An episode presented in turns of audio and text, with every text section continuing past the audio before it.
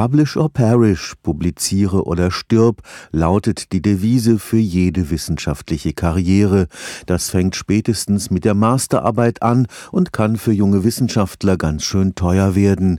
Wissenschaftliche Texte enthalten jede Menge Formeln und Abbildungen. Wissenschaftliche Verlage verlangen deshalb einen erheblichen Druckkostenzuschuss von ihren Autoren.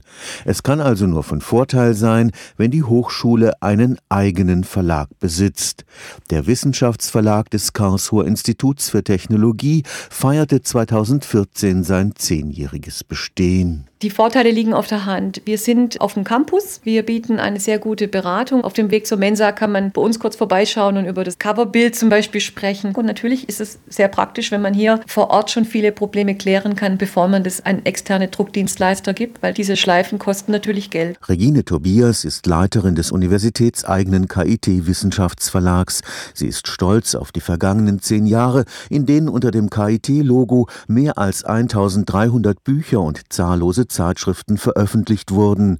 Vor allem junge Wissenschaftler haben dem Verlag die Früchte ihres Forschens anvertraut. So wird daraus dann mehr als einfach nur ein Buch zwischen zwei Buchdeckeln. Das ist genau, was unser Verlagskonzept von kommerziellen Anbietern unterscheidet. Der Verlag wird von der KIT-Bibliothek subventioniert. Das ist auch der Grund, warum wir alles elektronisch publizieren können. Im Internet sind unsere Forschungsergebnisse sichtbar. Man kann sie recherchieren in weltweiten Verzeichnissen und mit zwei Klicks ist man dann beim Buch. Und trotzdem gibt es viele Menschen, Menschen, die etwas Gedrucktes in der Hand haben wollen. Und auch hier sind wir so an den Buchhandel angebunden, dass man in Rostock morgens ein Buch im Buchhandel bei uns bestellt und am nächsten Tag kann man es in der Buchhandlung abholen. Die Verlagsleiterin ist überzeugte Vertreterin der sogenannten Open Access Bewegung, die will wissenschaftliche Forschungsergebnisse weltweit frei zugänglich machen also durch freien Wissenstransfer von Forschungsleistungen im Internet. Und das wollen wir zeigen, dass sowas funktioniert und dass es Sinn macht, dass man dadurch auch schneller und gleichzeitig qualitativ hochwertige Produkte publizieren kann.